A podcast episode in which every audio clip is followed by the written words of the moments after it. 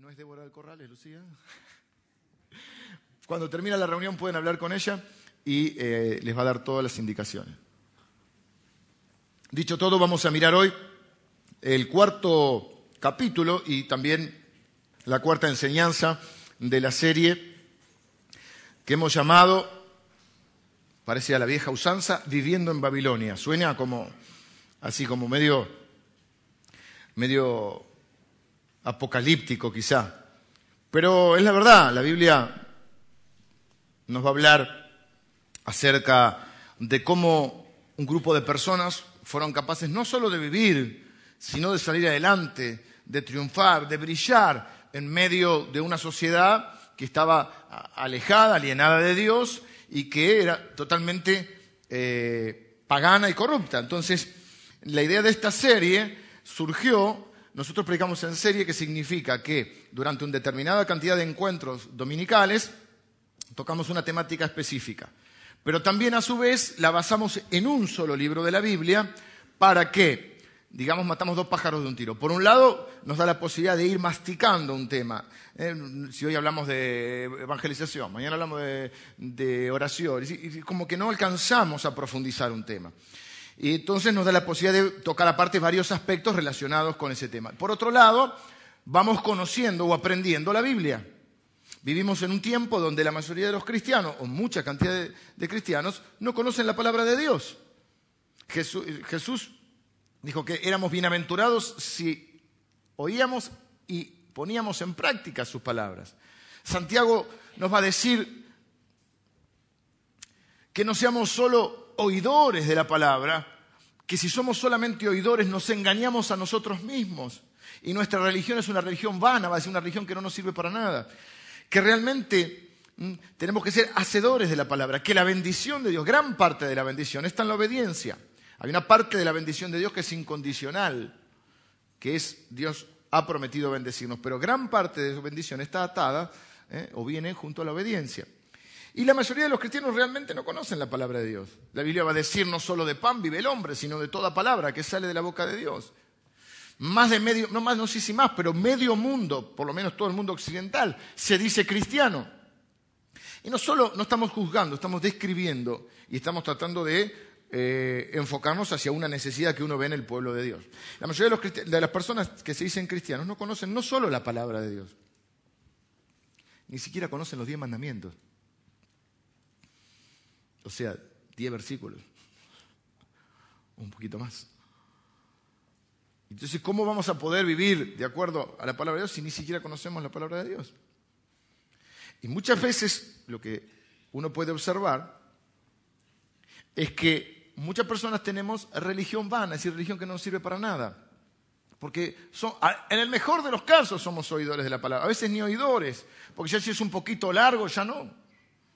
Hay muchos cristianos flacos hoy. Porque nos alimentamos con la palabra de Dios, pero pues nos alimentamos una vez, cada, una vez por mes, una vez cada dos meses, y ahí vamos.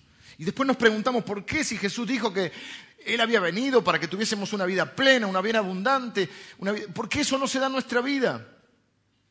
Y la respuesta a eso es que muchas veces el problema es que no somos hacedores de la palabra.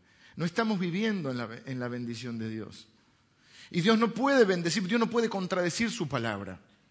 Porque nos estaría maleducando, nos estaría haciendo un mal. Si mi hijo viene y quiere algo, y yo por X motivo le digo no o le digo espera. Y él para que yo se lo dé hace un tremendo capricho, bueno ya está grande para hacer capricho, pero vamos a suponer eh, que hace un tremendo capricho, un tremendo escándalo. Y yo para que no haga más escándalo, le doy lo que él me pidió. Yo lo estoy enseñando mal.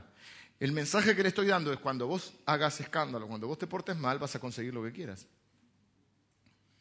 Entonces yo no puedo caminar en contra de la voluntad de Dios y pretender que Dios me bendiga. Porque Dios me estaría enseñando mal, me estaría haciendo un mal, me estaría corrompiendo a mí. Entonces, esta serie tiene como, como objetivo poder encontrar, o que podemos encontrar juntos, por un lado, consuelo y fortaleza para enfrentar un mundo difícil en el cual nos toca vivir. Y por otro lado, herramientas para vivir, no solo vivir y resistir, sino para brillar en este mundo. Porque Daniel es el prototipo de una persona piadosa que quiere vivir conforme a la palabra de Dios en un mundo impiadoso, corrupto y difícil. Y no solo vive y resiste contra ese sistema de valores, cuando hablamos de mundo, de Babilonia, hablamos de un sistema de valores que se opone al sistema de valores del reino de Dios, no solo vive y resiste, porque si no, bueno, sería cuestión de ir a un monasterio y quedarse ahí, sino que además brilla en Babilonia. Sobrevive a cuatro reyes, siendo, teniendo un rol fundamental de gobierno en por lo menos cuatro reyes. Dos imperios, el imperio babilónico al principio, luego va a ser el imperio medo-persa con el rey Darío que va a entrar eh, en escena en un par de capítulos. Lidera al menos tres avivamientos. Logra influir, ahora vamos a ver en el capítulo de hoy, en el hombre más poderoso de la tierra en ese momento. Eso sí que es brillar. Y nosotros estamos llamados a brillar en este mundo. Jesús dijo, nadie pone la luz abajo de la cama. Durante mucho tiempo a veces eh, hemos vivido quizá con la idea de que, bueno, bueno, eh, ya les he hablado, no quiero repetirme mucho en la introducción porque si no se me va a ir el tiempo para la enseñanza de hoy, pero quiero poner en tema a todos los que están. Si a alguno le interesa, ya hemos visto tres capítulos sobre esta serie, vamos a basarlos, van a ser seis encuentros. Si a usted le interesa llevarse el CD de hoy o de los días anteriores, lo puede pedir al final de la reunión los DVD, el de hoy todavía no, automáticamente no, pero puede pedir los DVD de los fines de semana anterior. O sea, el que sale, digamos, eh, sí, sale tipo McDonald's, es el de hoy. Los anteriores también están. Y los DVD están los anteriores, no el de hoy. Lo, tiene que, lo puede encargar para el domingo que viene. La idea es esta. Nosotros vamos a tener seis encuentros hasta Semana Santa, previo a Semana Santa, donde vamos a ver los seis primeros capítulos de Daniel un capítulo por domingo. ¿Ven lo que le digo? Estamos, estamos, nos vamos a ver todo Daniel porque la segunda parte de Daniel se va a meter con lo que se conoce como la parte profética y escatológica, que tiene que ver con profecías, eh, que tiene que ver con el final de los tiempos, que no es la intención de esta serie. La intención de esta serie es que veamos los seis primeros capítulos donde está, diríamos, la vida terrenal de Daniel.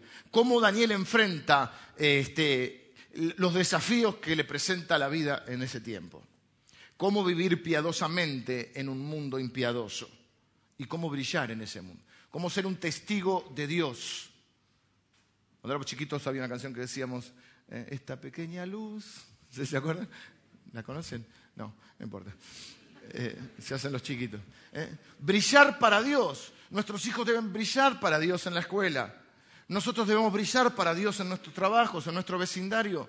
Yo no quiero escuchar sinceramente, y me duele el corazón cuando escucho el concepto que mucha gente tiene de los cristianos o de los evangélicos o de los protestantes. No puede ser que brillemos solamente acá el día domingo, en lo que hemos explicado y remarcado, y voy a seguir remarcando, porque es un concepto satánico, donde hemos dividido nuestra vida y nuestra mente en la vida cristiana y la vida secular para explicar todas las incoherencias de nuestra vida, para englobar en ese concepto de vida secular, que no sabemos, nadie sabe qué quiere decir demasiado, pero sabemos que es todo lo que no le agrada a Dios. Que más o menos duraba antes de lunes a viernes. Ahora se extendió al sábado la vida secular. Sobre todo en cierta eh, eh, edad de la vida, hasta el sábado de la noche. Y la vida cristiana, una doble personalidad, dos lenguajes diferentes, dos formas de vestirse diferentes, dos formas de vivir diferentes y lo que termina en una esquizofrenia espiritual. Tengo dos vidas. Y casi que automáticamente nos entrenamos para poner y sacar un chip y entrar en la iglesia y tener un determinado lenguaje, una determinada forma de hablar. Ahora no tanto porque antes por lo menos éramos hipócritas, ahora ya ni, ni eso. Pero salimos de acá igual que alguien me encierre con el auto porque ahí conocerán el caldeo que hay en mí, el babilonio que hay en mí. Llegamos a casa y como decía un viejo pastor, en tu casa saben si sos o no sos. Y yo no quiero, yo quiero, nosotros, nadie es perfecto, pero yo no quiero eh, ni ser tropiezo. Al contrario, yo quiero ser inspiración para las generaciones que vengan atrás. Y no quiero una generación que venga atrás descreída del Evangelio, porque en realidad está descreída porque ha visto en mí una doble forma de vivir. No quiero, quiero formar a mis hijos, tratar de inspirarlos. Por supuesto, verán mis defectos porque soy un ser humano, pero verán que de lunes a lunes he tratado de honrar a Dios. No quiero una generación descreída del Evangelio o de Jesús por ver en mí un doble discurso. Hartos de las iglesias por ver lo mismo, por ver que es diferente lo que se dice en un ámbito que lo que se dice en otro, que lo que se hace en un ámbito que lo que se hace en otro, con ese maldito concepto de la vida secular. No existe la vida secular, existe una vida, tengo una vida en la cual da la casualidad que soy cristiano y tengo que tratar de vivir de acuerdo a eso. La Biblia va a decir, os ruego que andéis como es digno del Evangelio. El que dice que permanece en Él, se está refiriendo a Jesús, debe andar como Él anduvo. No es legalismo, no es condena. La iglesia no está para condenar a nadie. La iglesia está para acompañar y para restaurarnos unos a otros, para perdonarnos unos a otros, para animarnos unos a otros, para enseñarnos unos a otros. Nadie juzga a nadie. Cuando vemos la palabra, la palabra y cada uno se evalúa a sí mismo. Pero sí, hermanos, tenemos que enfatizar en estos tiempos que vivimos porque si no estamos vendiendo espejitos de colores, porque Dios no va a hacer lo que yo tengo que hacer, Dios va a hacer lo que yo no puedo hacer. Pero no podemos esperar solo de Dios milagros y que Dios haga lo que yo tengo que hacer. Vamos a orar por liberación de deudas. ¿Sabe cuál es la, la mejor manera de ser libre de sus deudas? Pagándolas y dejando el nombre de Jesús en alto. No es escondiéndose, no es pidiendo que se muera el acreedor. No es tirando plata acá, pactando promesas, eso es una porquería.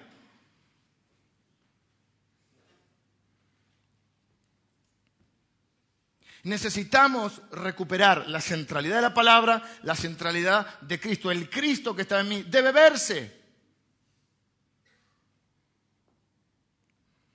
Insisto, claro, nadie es perfecto, todos tenemos, luchamos con errores, con debilidades, con pecados, con, temperamentos, con personalidades, con la naturaleza que hay en nosotros. Pero debemos al menos tratar de tener un corazón para Dios, un deseo de honrar a Dios. Y esto es lo que tiene Daniel. Daniel es el prototipo de esa persona, por eso estamos estudiando este libro. Y por eso llamamos la serie Viviendo en Babilonia, porque a su vez Babilonia es el prototipo del sistema que se opone al reino de Dios. En Apocalipsis, cuando dice que Jesucristo va a volver y va a castigar y terminar con el sistema corrupto y el pecado de este mundo, no dice Sodoma y Gomorra, no dice como figurado, siempre Apocalipsis va a usar un lenguaje figurado, no va a decir Las Vegas, no va a decir Ibiza, va a decir Babilonia, Babilonia va a caer. Así que Babilonia es ese prototipo. Y vimos también en esta serie que había dos conquistas. Eh, eh, Nabucodonosor era un rey loco que hoy es el último capítulo de donde se lo menciona, ya luego pasa otro rey. Era el hombre más poderoso de la tierra. El imperio babilonio fue uno de los imperios más grandes eh, de la historia. Y dice que este imperio iba por la fuerza, pero tenía otra estrategia. Parece que Babilonia se compara al sistema de valores de este mundo que se opone al sistema de valores del reino de Dios. No hay un tercer reino. No hay un reino para los pecadores, un reino para los pastores, eh, que se tiene que portar bien porque si no enseguida... Y hay un reino intermedio para todos. No hay tres caminos. El angostito para los pastores que no, que no se desvíen porque ya eh, estamos para, para apedrearlo. El camino ancho para los pecadores y en el medio vamos todos, más o menos ahí. No, no, no, hay dos caminos. Por lo tanto, hay dos reinos. Depende de quién es tu rey, es en qué reino estás, ¿sí? Si en tu vida se hace la voluntad de qué rey. La Biblia va a llamar a Satanás el príncipe de este mundo. Cuando hablamos del mundo no hablamos de que, eh, estamos en contra de las personas, sino del sistema de valores, de, este de, las creencias. Ahora vamos a ver una justamente, eh, que representa este capítulo que vemos. Entonces, en ese sistema, lo que hacían los babilonios era no solo conquistarlos por la fuerza, sino conquistar su mente y sus corazones. Tomaban a los líderes más importantes, dejaban al pueblo. Dijimos que Daniel vivió 600 años antes de Cristo, que es contemporáneo de Ezequiel, otro profeta, y de Jeremías. Jeremías profetiza entre los que se quedaron en Jerusalén, devastada Jerusalén, y dejaron a la gente que por sí sola no se podía organizar mucho. Y se llevaron a los líderes. Y Ezequiel profetiza en el exilio, al igual que Daniel. Daniel es un profeta, aunque eh, quizá no está tan visto de esa manera por muchos. Y la conquista que hacía Babilonia era tomaba a esos líderes y trataba de cambiarles el corazón y la mente, porque ellos eran los líderes. Entonces, ¿qué hacían? Suponete, le cambiaban el idioma, le cambiaban el nombre, le cambiaban, les hacían estudiar las ciencias del momento. Nombre nuevo, casa nueva o lugar nuevo donde vivir. Idioma nuevo, dijimos, nombre nuevo, idioma nuevo, casa nueva, ciencias, conocimiento nuevo. Y comida, que fue lo que se resistieron. Los judíos y nosotros comemos kosher y no nos sacan del kosher. Porque sabían que ahí se estaban. ¿Cuál era el límite? ¿Cuál es el límite que tenemos nosotros para vivir en este mundo? Porque que tenemos que vivir en un monasterio. ¿Cómo hacemos para honrar a Dios en este mundo? Bueno, el límite justamente es, ¿esto que hago honra a Dios o quebranta algo de Dios? Daniel no tuvo problema en que le cambiaran el nombre, le llamaron Belsasar, aunque era un nombre que tenía que ver con un dios pagano. Pero él dijo, bueno, yo sé quién soy, mi identidad no me la están cambiando. Le cambian el idioma, no importa, yo tengo una lengua madre. Le cambian el conocimiento, le obligan a estudiar las ciencias de ellos, que mucho era astrología. Él dice, no importa, yo sé cuál es la verdad. Le cambian el lugar de residencia, no tiene problema. Eh, los cristianos somos peregrinos y extranjeros. ¿Eh? Dice la Biblia que estamos camino a nuestra patria celestial. Pero cuando le cambian la comida, sí, porque ahí no tiene opción, o la come o no la come. Y él sabe que al comer esa comida estaba quebrantando una ley de Dios. Dios le había dado una serie de, pautas eh, sobre la comida. Entonces, ese es nuestro límite. En tu trabajo, ¿cuál es tu límite? Cuando vos sabes que lo que estás haciendo, estás rompiendo o ofendiendo o deshonrando a Dios. Y todos los que tenemos el Espíritu Santo sabemos lo que está bien y lo que está mal. No podemos engañarnos a nosotros, podemos engañarnos a nosotros mismos, pero en el fondo de nuestro corazón sabemos lo que está bien y lo que está mal. El problema es que lo que está bien a veces es un poquito angostito el camino. Estoy orando para ver si le rompo la cabeza o lo perdono. No ores más, ya sabes. Estoy orando para ver si le doy una coima o no le doy una coima. Entonces llegamos al capítulo 6, no puedo, ya es 4, ya, me quiero adelantar, porque ya me doy cuenta que estoy a. Bueno, pero necesitabas esta introducción para entonces ponernos en situación. Estamos todos entonces con esta idea, es decir, Daniel, un prototipo de una persona que quiere vivir piadosamente en un mundo impiadoso, donde, al igual que a Daniel nos pasa a nosotros, hoy la conquista no es por la fuerza, es la conquista de tu mente y la conquista de tu corazón. Es decir, el príncipe de este mundo, ¿qué es lo que quiere? Que pienses como todos, que hables como todos, que actúes como todos, pero vos no sos como todos, porque vos sos del reino de Dios. Entonces no sigas como un, borrego la manada, como un corderito la manada, eh, alimentando y creyendo las mentiras y las basuras que creen todos. Y eso se ha permeado en el Evangelio. Entonces resulta que Jesucristo, en vez de ser el centro, es un medio para conseguir lo que yo quiero, porque ahora yo soy el centro. ¿Qué querés? Salud. Jesucristo llame ya. ¿Querés dinero? Jesucristo llame ya. ¿Mm?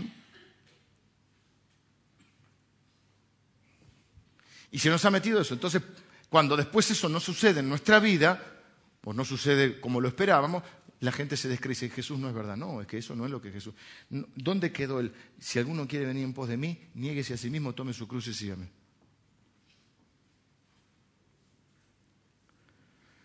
Este que vamos a leer hoy es un capítulo raro. Capítulo ¿Saben por qué? Porque parte de este capítulo lo escribe el rey loco. Dijimos que estaba loco. San Martín Nabucodonosor. Yo tengo un poquito de calor, no sé si. Sí, ¿no? Ahora, ahora, nos congelamos en dos minutos. Ah, ¿querían frío? Es en mi casa, mi esposa duerme con dos frazaditas. Yo hasta en invierno uso ventilador, no me, ahogo, sino. Este, bueno, está tan, tan rara la Biblia. Este, este, yo creo que son los capítulos, escúchenme bien, más raros de la Biblia. Porque la Biblia la escribió el apóstol Pablo, sabemos que escribió Dios, o sea que Dios inspiró la Biblia, pero autores humanos, tenemos cartas de Pedro, de Pablo, de Moisés, pero este capítulo lo escribió Nabucodonosor. La mayor parte del capítulo la escribe Nabucodonosor y habla en primera persona, dice yo, el loco Nabucodonosor. A mí me llamaba la atención el poder de una historia, el poder de un testimonio. Muchos de ustedes dicen, yo no sé teología, yo no sé explicar eso, esto es solo Cristo, tengo un mareo en la cabeza, este tipo que viene a. Swinglio, ¿quién es Swinglio? ¿Qué, ¿Cómo puedo yo hablar de Jesús? lo que usted tiene poderosamente para contestar, para, para contestar esta pregunta o contestarse esa pregunta y para compartir el Evangelio es su testimonio. No cuente biografía, cuente testimonio. ¿eh? Biografía, el protagonista es usted, el testimonio, el protagonista es Cristo. Hay gente que cuenta el, testimonio, la biografía y dice, yo busqué a Dios y yo, y yo que era tan bueno y tan piadoso. No, no. Usted cuente testimonio, el protagonista es Cristo. ¿Cómo era su vida? ¿Qué pasó? ¿Cómo se encontró con Cristo? ¿Cómo es su vida ahora? Básicamente ahí tiene un bosquejo del testimonio. Pero el poder que hay en una historia. A la gente le gusta escuchar historias. A usted y a mí nos gusta. El domingo pasado no teníamos una enseñanza tan profunda porque el, capítulo no lo ameritaba, no era para una enseñanza teológica. Vimos cuando tres muchachos estaban en el horno y lo disfrutamos juntos. ¿Por qué? Porque compartimos una historia. Yo terminaba la predicación, la gente decía, pero qué buena palabra. Conté la historia. Hay historias que se cuentan solas, se predican solas. Usted cuenta la historia del hijo pródigo. Todos los predicadores somos fantásticos contando la historia del hijo pródigo se cuenta sola, si es una historia bella, hermosa, conmovedora, que es la historia del padre, por otro lado, no del hijo. Pero no importa. Y, esto es lo mismo. Ahora, la historia de hoy es muy rara. Nos gusta que nos cuente historia. ¿O qué vamos al cine? A ver una historia. Vemos Avenida Brasil y estamos viendo una historia. Vemos la temporada, ¿qué les gusta? Lost, Breaking Bad. ¿Cuál? Walking Dead, esa, es brava también. Y, y nos cuentan una historia. Leemos un libro. Leemos un libro. No es tan común ahora leer, pero es bueno leer, es muy bueno leer. En general son una historia. Y lo que va a hacer Nabucodonosor, porque es un hombre que estaba loco, pero no comía vidrios, digamos, algo muy interesante porque él va a contar su historia desde su perspectiva. Estamos hablando del hombre más poderoso de la Tierra. Ahora dicen, bueno, no, ahora ya pasó un poco la, pero digamos, ¿qué, qué decir? Obama. En un momento el hombre más conocido de la Tierra fue Maradona. Messi. ¿Mm? En política, bueno, hay varios. Putin. Bueno, el Papa es muy conocido. Nabucodonosor era mucho más que eso. Y aparte, como estaba loco, era más peligroso. Porque de golpe calentaba el horno y tiraba al horno, de golpe va a ver que va a haber va tirar unos leones, de golpe podía decidir sobre la vida de las personas. Antes era mucho más complicado. Ahora Obama no puede venir acá y decir, mátenlo a full. Bueno, no sé. No sé. Hay otros métodos. Y entonces este rey loco, yo no les voy a leer todo el capítulo 4, como estamos haciendo en estos capítulos largos que son una historia, lo que hacemos es ir viendo los versículos claros. Rapidito. Eh, también es cierto que hoy es, también es una historia, no hay eh, grandes resúmenes teológicos. Capítulo 4 de Daniel. Este hombre le daba por soñar, pero en realidad los sueños venían de Dios. Vimos en el capítulo 2 que tuvo un sueño donde Dios le anticipó lo que iba a suceder durante mil años y anticipa cuatro imperios, imperio romano, imperio, medio, eh, imperio babilonio, imperio medio persa, imperio griego y el imperio romano. Y cómo todo eso se cumplió y vimos que, ¿cuál es tema, uno de los temas centrales de Daniel? La soberanía de Dios. Dios es soberano. Dios pone, va a decir la Biblia, y quita reyes.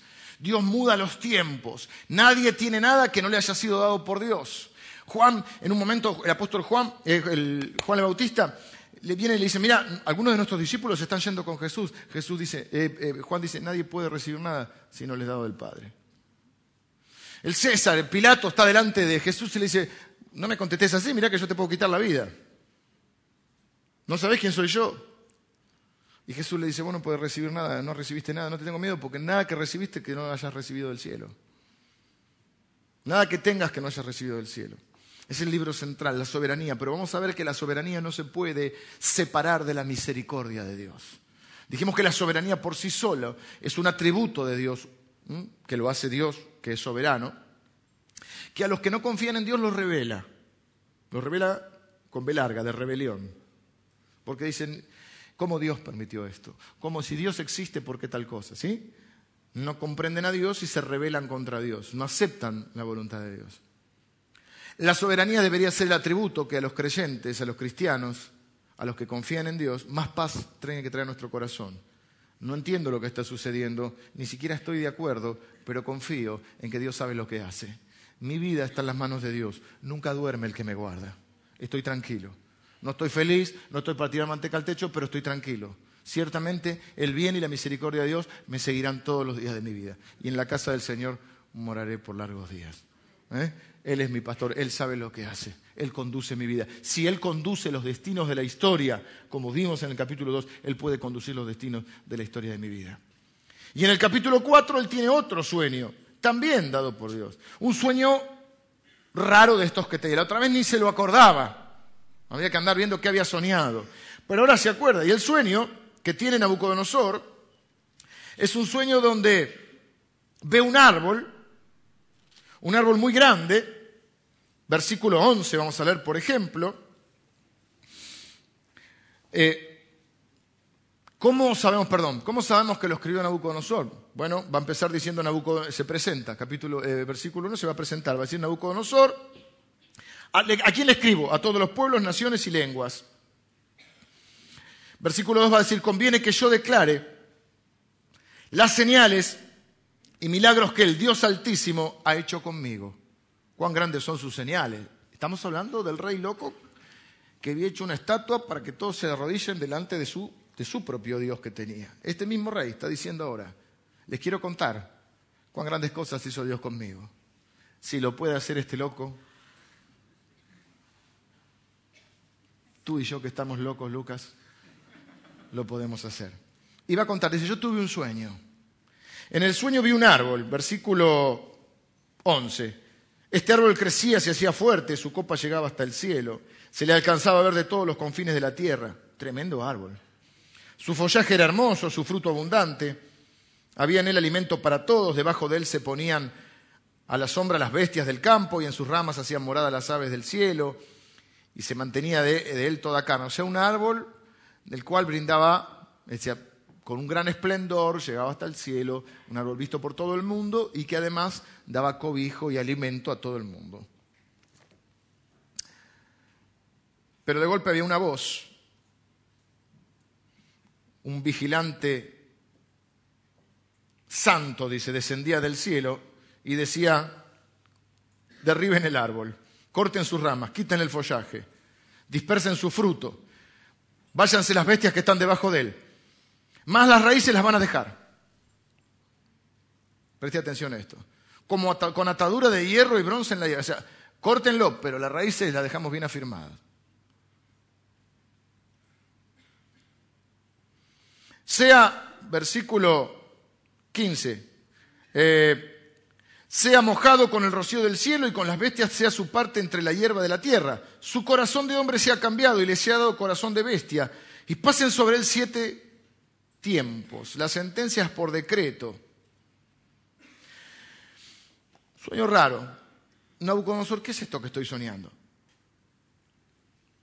Hay una mezcla, de golpe pasa de un árbol que está alado, pasa a que dice, cambie su corazón de hombre a bestia y viva entre las bestias. Le cuenta el sueño, sabe, se acuerda que los demás no podían aprender, Igual recurre primero a los otros, nadie podía saber el sueño. Lo busca a Daniel. Daniel se pone mal, porque Daniel sabe la interpretación de ese sueño, pero a pesar de todo, se encariñó con el loco. A pesar de todo, lo quiere. Y entonces le dice, uh, que esto no te suceda a vos, pero bueno, te tengo que decir, ese árbol sos vos. El loco se quedó ese árbol tu reino va a ser quitado, porque te enorgulleciste. Quizá el tema del capítulo sea el orgullo. Te creíste la última Coca-Cola en el desierto. Versículo 22, tú mismo eres, oh rey, que creciste y te hiciste fuerte, pues creció tu grandeza y ha llegado hasta el cielo, y tu dominio hasta los confines de la tierra.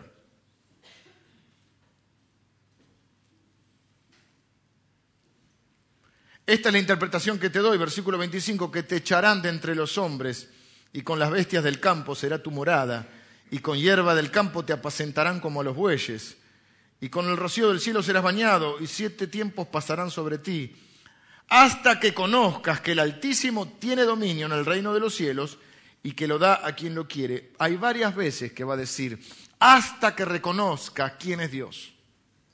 Atento a esa frase porque está. Siempre la tarea para el hogar es leer todo el capítulo. Vas a ver que varias veces va a decir, hasta que reconozcas que no sos vos Dios, que hay un Dios que es más alto que vos. Y que si tenés algo es porque Dios te lo permite. Entonces le dice, vas a vivir como los animales.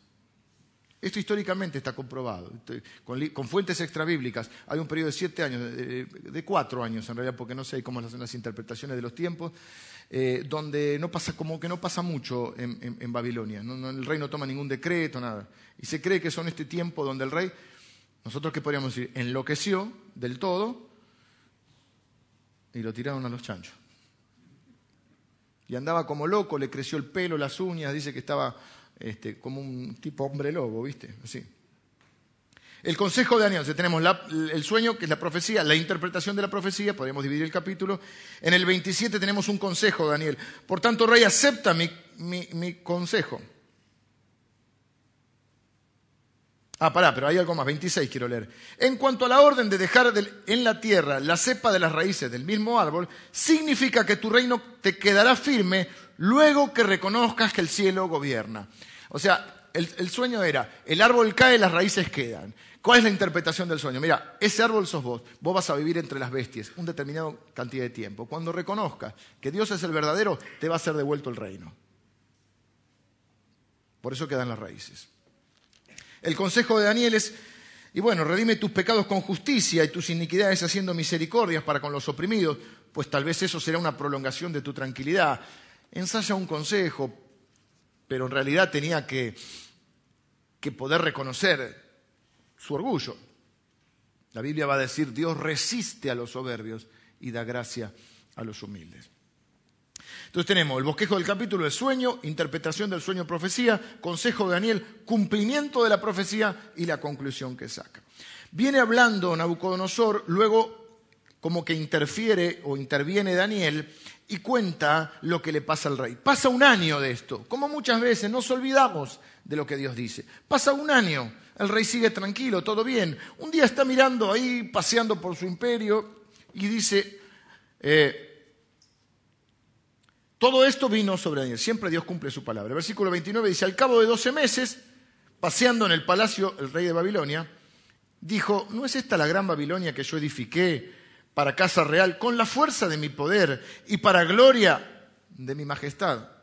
Escucha esto, aún estaba la palabra en la boca. La Biblia te da detalles que son fantásticos. El domingo pasado nos dijo que ni olor a humo tenían, ¿se acuerdan? Los que fueron al horno. Vos te comes un asado y salís hecho un choripán, pero eh, ellos ni olor a esos detalles, ¿no? Acaba de decir, todavía estaba la palabra, no estaba diciendo cuán grande soy, en vez de cuán grande es él, cantaba cuán grande soy. Y le agarró así como un frenesí, un rato de locura, Aún estaba la palabra en la boca del rey cuando vino una voz del cielo. ¿Mm? Y le dijo, el reino ha sido quitado de ti, y de entre los hombres te arrojarán y con las bestias del campo será tu habitación. Bueno, hasta que reconozca, de vuelta, versículo 32, al final, hasta que reconozcas que el Altísimo tiene dominio, el dominio en el reino de los hombres, y lo da a quien él quiere. En la misma hora se cumplió la palabra. Y el rey pasó de ser el hombre más poderoso de la tierra, la gente le decía, un pobre loco, menos se cree una bestia del campo. Y andaba ahí todo.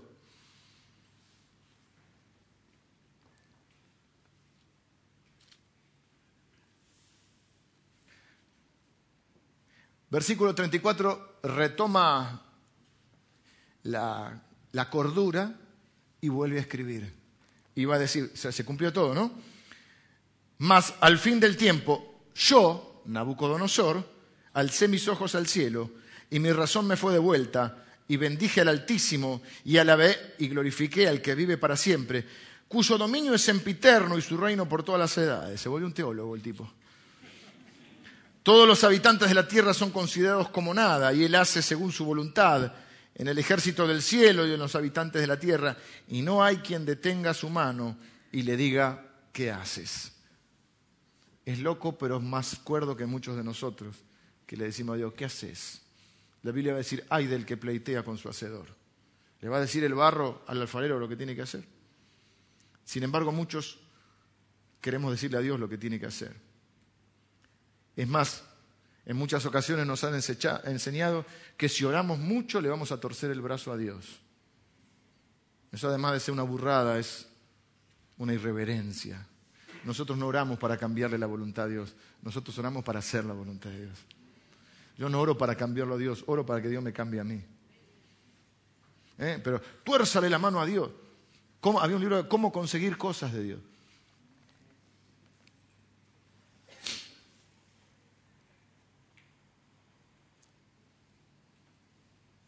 En el mismo tiempo mi razón me fue de vuelta, versículo 36, y la majestad de mi reino, mi dignidad y mi grandeza volvieron a mí, mis gobernadores y mis consejeros me buscaron, y fui restablecido en mi reino, y mayor grandeza me fue añadida.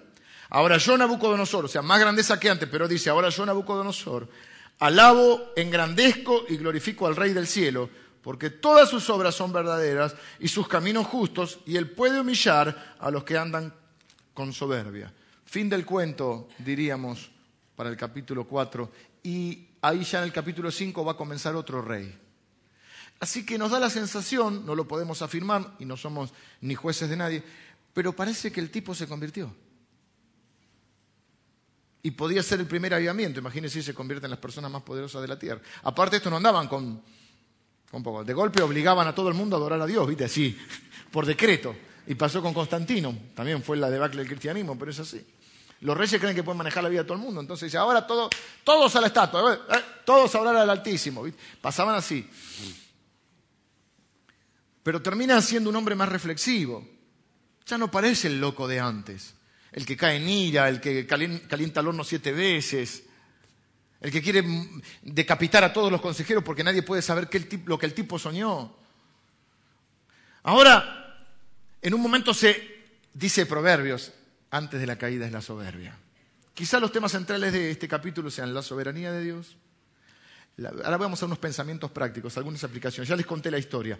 No hay gran teología, pero hay varias aplicaciones prácticas cortitas que vamos a hacer. Lo primero que nos dice esta historia, Dios es soberano. Es el tema del libro. Y esto a nosotros nos tiene que traer consuelo, estímulo y fortaleza. No importa que estés en un mundo difícil, un mundo egoísta, un mundo corrupto, Dios es soberano y Él ha prometido que honra a los que le honran. Así que vos tranquilo, los resultados son de Dios. Nunca duerme el que te guarda. Tu tarea, mi tarea, es tratar de vivir honrando a Dios. Luego lo demás está en manos de Dios. Pero Dios es soberano. Dios, no hay ni el rey más poderoso de la tierra. ¿Ves? si te quiero te quito el reino y si quiero te lo devuelvo. No es que está jugando con los hombres. Pero Dios, dice la Biblia, es el único verdadero y es un Dios celoso.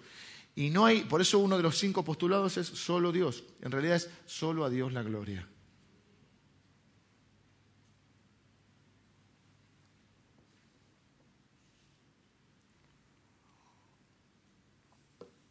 Él gobierna la historia, gobierna los destinos de la humanidad y puede gobernar los destinos de tu vida. Además de soberano, si fuera soberano solo, sería un problema. Hay gente que tiene un Dios que cree que es todopoderoso, pero lo cree insensible. Un Dios lejano que está allá, te dice lo que tenés que hacer, arreglate como puedas, cuando fracases venía a verme. Y si no, te anda persiguiendo para castigarte. Ese no es nuestro Dios.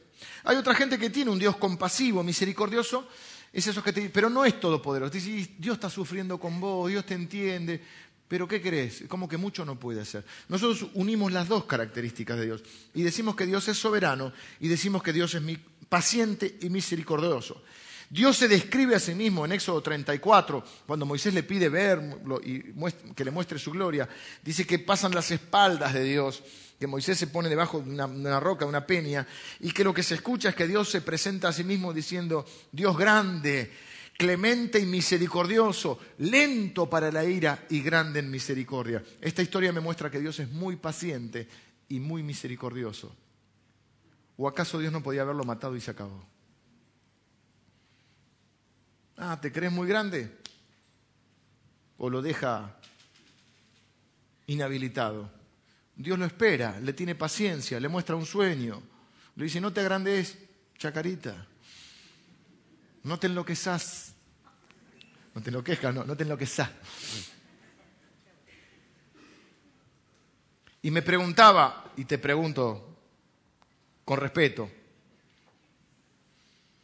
¿todo esto tuvo que pasar para qué? ¿Para qué? Para que reconociera que Dios es Dios. Me pregunto, ¿qué tiene que pasar en tu vida para que reconozcas que Él es Dios? ¿Cuánto más vas a sufrir? ¿Cuánto más vas a seguir dándote la cabeza para reconocer que Dios es el único Dios verdadero? El apóstol Pablo se había empecinado en perseguir a Jesús. Se le aparece Jesús en una misericordia extraordinaria y le dice, dura cosa te es dar coces contra el aguijón. Te estás pateando contra un clavo. ¿Cuánto más te vas a lastimar? ¿Cuánto más vas a seguir con la ilusión de creer que sos Dios? Ese es el pecado original, hermano. El pecado original no es la manzanita, la Biblia ni habla de manzanita. Dice un fruto, no lo menciona. La gente repite sin saber. No, el pecado era el sexo. ¿Cómo va a ser el sexo si le había dicho que se reprodujeran? ¿Cuál fue la tentación? Si comen del fruto, serán como dioses. El hombre juega a ser Dios. Por eso se enoja con Dios, por eso le exige a Dios, por eso quiere que Dios haga lo que Él quiere. Por eso, y escuchen esto, por eso muchas veces aún los cristianos, permeados por este humanismo que existe, queremos decirle a Dios lo que tiene que hacer. Y más bien que lo haga rápido porque si no me enojo y no voy más a la iglesia. Porque no me contestó. Porque hay gente que ha puesto su fe Quizá porque le, hemos enseñado mal, en el afán de transmitir los beneficios de Dios, yo no creo que con mala intención, pero muchas veces los pastores en, el afán de transmitir los beneficios de Dios decimos, Dios te sana, y es verdad que Dios sana, y Dios te prospera, y es verdad, y Dios te libera, pero la verdad es que mi fe no puede estar en la sanidad, mi fe tiene que estar en el Dios de la sanidad, porque a veces sana y a veces no, porque para eso es Dios. Y hay que tener tanta fe para que te sane como tanta fe para seguir honrándole cuando no te sana.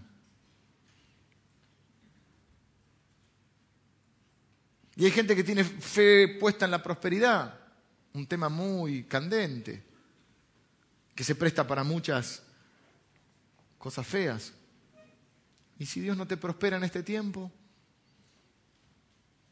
Porque tiene otros planes, porque tiene otros propósitos.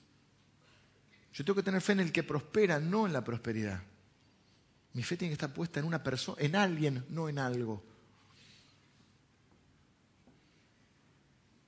¿Qué tiene que pasar para que te bajes del trono y reconozcas que Jehová es el Señor? Que Jesús es la autoridad máxima. En ese momento serás salvo. Romanos va a decir, todo aquel que invocar el nombre del Señor será salvo. Si confesares con tu boca que Jesús es el Señor y creyeres en tu corazón que Dios levantó de los muertos, serás salvo. ¿Y qué es confesar con la boca que Jesús es el Señor?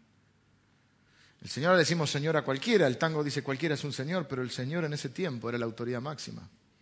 Tenía autoridad plena. Si confesares que Jesús es esa autoridad máxima, es el Rey, será salvo.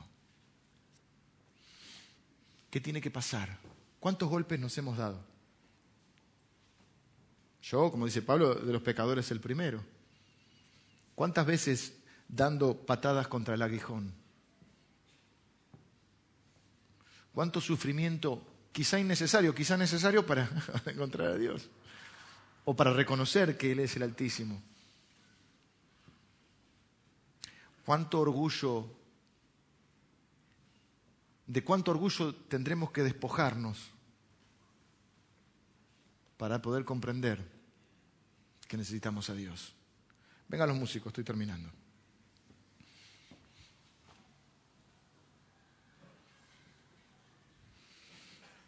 El pecado original del cual tenemos que arrepentirnos es de ser como dioses, de querer ser como dioses. Las personas van a decir, yo vivo a mi manera. Yo vivo a mi manera. Yo tengo un cristianismo a mi manera. Yo tengo la Biblia dice tal cosa, pero yo pienso tal cosa. Yo soy Dios.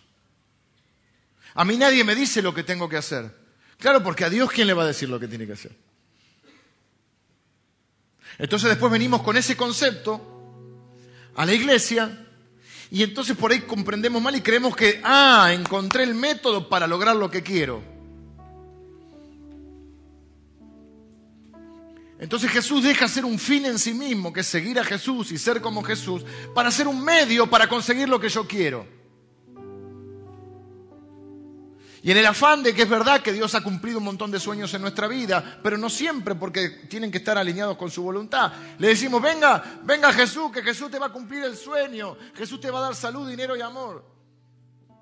Y cuando le toca sufrir, la persona dice, esto no es verdad.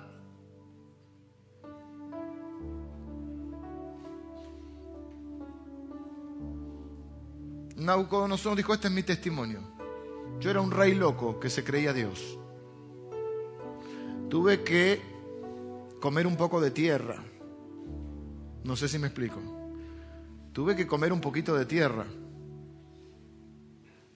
Ahí se me acomodaron los patitos. Y me di cuenta que hay un solo Dios. Si confesares que Jesús es el Señor, serás salvo. Dice la Biblia, esto es para aquel que todavía no ha reconocido a Dios, pero usted dice, yo reconocí a Dios, ¿cuál es la enseñanza para mí hoy? Bueno, primero que muchas veces igual, siendo cristianos, despuntamos el vicio y jugamos a ser Dios. Y andamos torciéndole la, queriéndole torcer la voluntad a Dios. Pero hay otra cosa que dice acá. El tema central de este capítulo es la soberbia. Primero la soberanía de Dios. Luego la misericordia de Dios el reconocimiento a través del quebrantamiento de quién es Dios. Y después el tema del libro es el orgullo versus la humildad.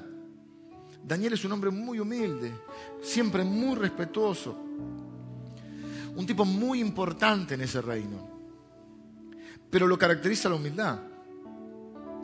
Y a todos los reyes que vamos a ver, los caracteriza el orgullo. Pero la Biblia dice esto, hemos hablado cuando hicimos la serie sobre Filipenses. ¿eh? Que vimos el ejemplo de Jesús. Haya de ustedes el sentir que hubo un Cristo Jesús. Vimos el hombre más humilde de la tierra. Jesús dijo: Aprended de mí que soy manso y humilde de corazón. Y yo quiero aprender porque yo no soy ni manso ni humilde. Es la verdad, mi naturaleza no está ni la humildad ni la mansedumbre. No soy un tipo manso y no soy un tipo humilde. Pero quiero ser un hombre que honre a Dios. Y quiero ser como Él. Y no solamente necesito el ejemplo de Jesús, necesito el poder de Jesús para hacerlo. Porque la verdad no me nace ni la humildad ni la, ni la mansedumbre. A mí. No sé tú, pero yo.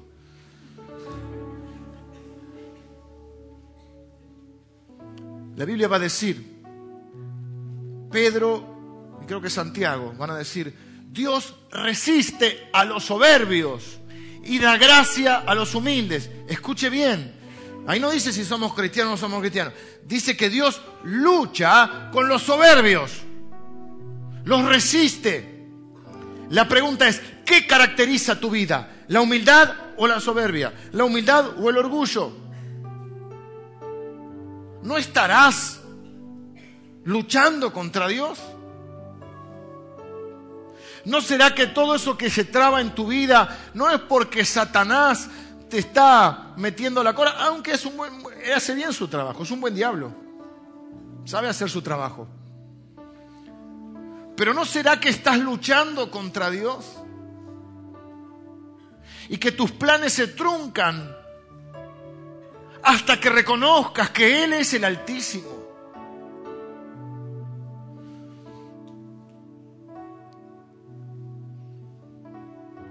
¿No será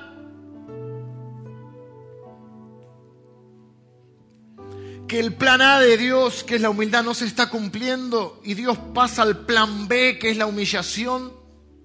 Suena fuerte.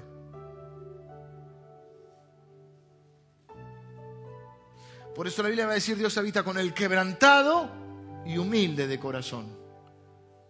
¿No será que las cosas no te están saliendo para, como se dice vulgarmente, nos bajemos del caballo y entendamos que Él es Dios, que Él da y que Él quita, que Él muda los tiempos, que Él gobierna nuestra vida, que sin, sin Él nada podemos hacer. Jesús dijo, separado de mí, nada pueden hacer.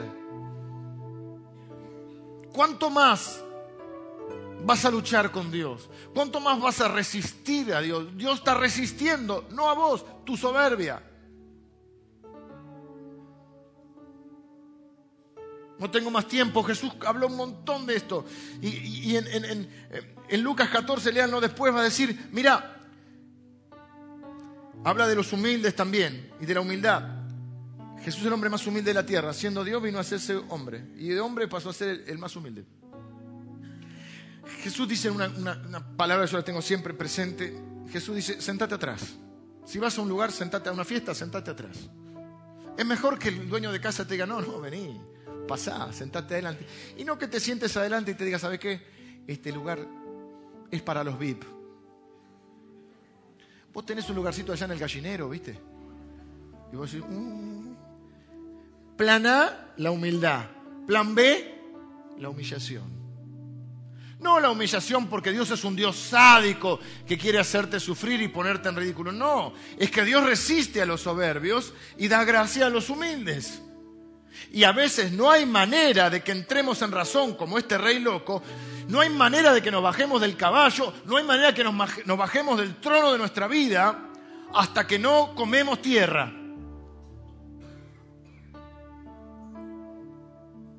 Y la contracultura del reino, que se opone a la cultura de Babilonia, a la cultura de este mundo, ¿cuál es la cultura de este mundo? El orgullo. Jesús habló como seis o siete veces de esto. Había una discusión sobre, se estaba por, sabían ellos, Jesús estaba diciendo, se acerca mi muerte, y ellos comenzaron a discutir a ver quién es el, el mayor, quién es el más importante. Cada estaban viendo, se va el jefe a ver quién queda en su lugar. Y dice que hubo una, una, discusión entre ellos. La discusión yo le llamo más estúpida del mundo. Está Jesús ahí y ellos discuten a ver quién es el más importante. Jesús podía terminar la discusión diciendo, a ver muchachos, el que caminó sobre las aguas, que levante la mano. Bueno, ahí Pedro decía un ratito. El que nació de una madre virgen, levante la mano. Está Jesús. Y los tipos discuten quién es el más importante. ¿Quién es el más importante? Jesús.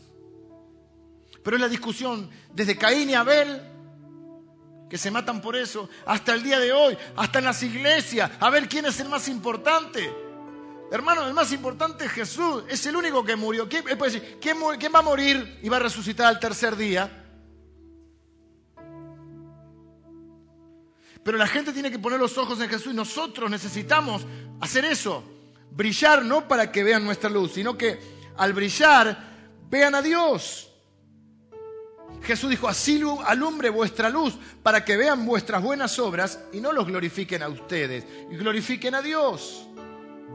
Entonces estamos llenos de gente que dice, no, porque a mí el pastor me defraudó, a mí el cura me defraudó, yo no creo en el Evangelio. Pero, pero ¿quién te dijo que creyeras en eso? si el centro es Jesús? A mí en la iglesia me lastimaron, a mí también me lastimaron. Y bastante. Y estoy acá predicando la palabra, no porque sea bueno, porque tengo puestos los ojos en Jesús. Por eso hay que retomar desde los púlpitos la centralidad de Cristo. No es el profeta, no es el apóstol, no es el idiota internacional, es Jesús. Un poquito fuerte. Ninguno de nosotros vale nada. No es Nabucodonosor. O sea, cualquiera de nosotros que se cree algo porque, tiene un puesto en una empresa, porque tiene un negocito, porque tiene un poquito de plata o porque tiene una congregación, al lado de Nabucodonosor somos nada. Era el tipo más poderoso de la tierra. Pero se tuvo que bajar. Entonces la pregunta es, ¿qué querés, el plan A o el plan B? Yo creo que con el plan A aprendemos poquitas cosas lo que se dice por revelación. En general es más por quebrantamiento. Pero tampoco es cuestión de sufrir por sufrir. Pare de sufrir, dijo uno. Yo vengo a decirte hoy, pare de sufrir. ¿Cómo podés parar eso? Reconociendo que eres Dios. Porque si no, estás luchando. Por ahí no lo haces voluntariamente, pero estás luchando contra Dios. Entonces, cuando se da esa discusión, Jesús dice: Mire, este mundo, los valores de este mundo, que estamos hablando tanto de valores, de sistema de valores, un valor es el orgullo. Un valor es la posición. Quiero llegar a tal lugar para que los demás me sirvan. Quiero llegar a tal lugar para que todos hagan lo que yo quiero, porque el mundo sería mejor si los idiotas se callan y hacen lo que yo quiero, que soy tan inteligente.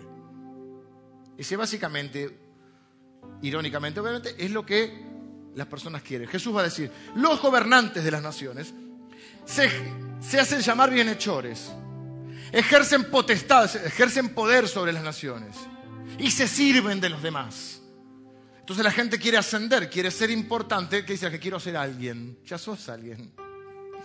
Quiero ser alguien para que los demás me respeten, para que los demás me admiren, para que los demás hagan lo que yo quiero. Pero entre ustedes no va a ser así. Entre ustedes los más importantes son los más humildes. Lo más importante es los que quieren no, no, hay problema con que uno quiera ser primero en el reino de Dios, que quiera avanzar en el reino. Pero el que avanza en el reino de Dios es el que tiene que servir a los demás.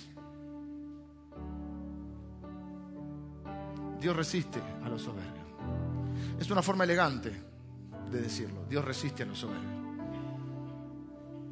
Y da gracia a los humildes. Jesús viene a decir, mire, en el mundo, en Babilonia, se manejan así. Pero entre vosotros, dice Jesús, no será así. El que quiere ser el primero, tiene que ser el último. El que quiere ser el líder, tiene que ser el que sirve. Es el reino del revés, es el reino de Dios. El importante es Él. Esa es la enseñanza que tenemos nosotros los cristianos hoy. Primero, tranquilos, que Dios es soberano. Nada escapa a su voluntad. Como dijimos el domingo pasado, quizá te toque algún horno. No sé si Dios te va a librar del horno, te va a librar del fuego. Ni olorcito a quemado vas a tener. En un par de domingos te va a librar de los leones. Dios está en control, no se ha bajado del trono. Quizá uno tenga que bajarse del trono y reconocer que es Dios. Es soberano y tranquilo porque además es misericordioso. Y es paciente. La paciencia que me ha tenido a mí. ¿Vieron cuando dice, el que comenzó la buena obra la va a terminar? Y yo le agrego, conmigo, le va a costar. Sangre, sudor y le va a costar, pero la va a terminar. Gloria a Dios porque no se desanima. Gloria a Dios porque es perseverante. La va a terminar, la obra que empezó en mí la va a terminar. La pregunta, ¿empezó la buena obra? Sí, empezó bueno, entonces la va a terminar. Y uno, ¿cuál es mi oración? Sigue adelante, Señor. Yo quiero honrarte a pesar de mi orgullo, a pesar de mi poca mansedumbre, a pesar de todas mis debilidades y luchas. Quiero vivir una vida que te honre. Quiero brillar para que la gente reconozca que sos el verdadero Dios. Oramos. Señor, yo te doy gracias por cada uno de mis hermanos en esta mañana. Gracias por tu palabra que nos consuela, nos fortalece, nos anima y nos desafía. Gracias Señor por mostrarnos que es posible vivir de una manera diferente a los valores de este mundo. Gracias Señor porque estamos en este mundo pero no somos de este mundo, somos de tu reino Señor. Extranjeros y peregrinos buscando camino a la patria celestial. Gracias Señor porque aunque andemos en valle de sombra de muerte, tú estarás con nosotros. Gracias Señor, porque nunca duermes, no hay nada que te agarra distraído, porque sigues sentado en tu trono, gobernando los destinos de la humanidad y gobernando los destinos de nuestra vida, Señor. Gracias Señor, porque tú eres soberano. Nadie está por encima de tu voluntad. Nadie puede impedir el cumplimiento de tu voluntad. Gracias porque Señor eres misericordioso y paciente, lento para la ira y grande en misericordia. Gracias por la infinita paciencia, Señor, para seguir trabajando en nosotros. Sigue adelante, Señor. Sigue adelante. Queremos honrarte con nuestra vida. Señor, tomados de tu promesa de que tú honras a los que te honran y que nadie que en ti crea será avergonzado jamás. Pero hoy, Señor, nos bajamos de nuestro trono y reconocemos que tú eres el Altísimo, Tú eres el único Dios, Señor, el único Dios verdadero. Señor, tú das gracia a los humildes y resistes a los soberbios. Señor, ayúdanos a quitar de nuestra vida la soberbia, el orgullo, el creernos mejor que los demás. Señor, entre nosotros no será así. No vamos a pelear en esta iglesia para ver quién es el más grande. Tú eres el más grande, Señor. Tú eres el mayor. Tú eres el único que es digno de recibir todo nuestro honor, toda nuestra gloria, toda nuestra alabanza. Tú eres el único imprescindible en este lugar, Señor. Y Señor, yo bendigo a cada uno de mis hermanos que está orando reconociendo que necesitamos ser más humildes, que necesitamos servir más a nuestros hermanos, amar más a nuestros hermanos, perdonar más a nuestros hermanos, tener más paciencia con nuestros hermanos, honrar más a nuestros hermanos. Gracias Señor por el, que, el ejemplo que nos diste y por el poder que nos das para poder vivir de esta manera. Te bendecimos, Señor. Yo quiero traer una palabra de consuelo, Señor, para cada persona que hoy está viviendo situaciones difíciles, Señor. Quizás está comiendo un poquito de tierra hoy. Mm, Señor, que no desesperen, no te desesperes. Reconoce que Él es Dios. Dale el trono de tu vida. Confía en Él, Él va a hacer lo que vos no podés hacer. Confía tranquilo. Dios está en control. Entregar el control de tu vida. Él es el dueño de los tiempos. Y a su tiempo, si no desmayás, si no te cansás de hacer el bien, vas a cosechar. Porque Dios da gracia a los humildes. Te bendigo en el nombre de Jesús. Amén.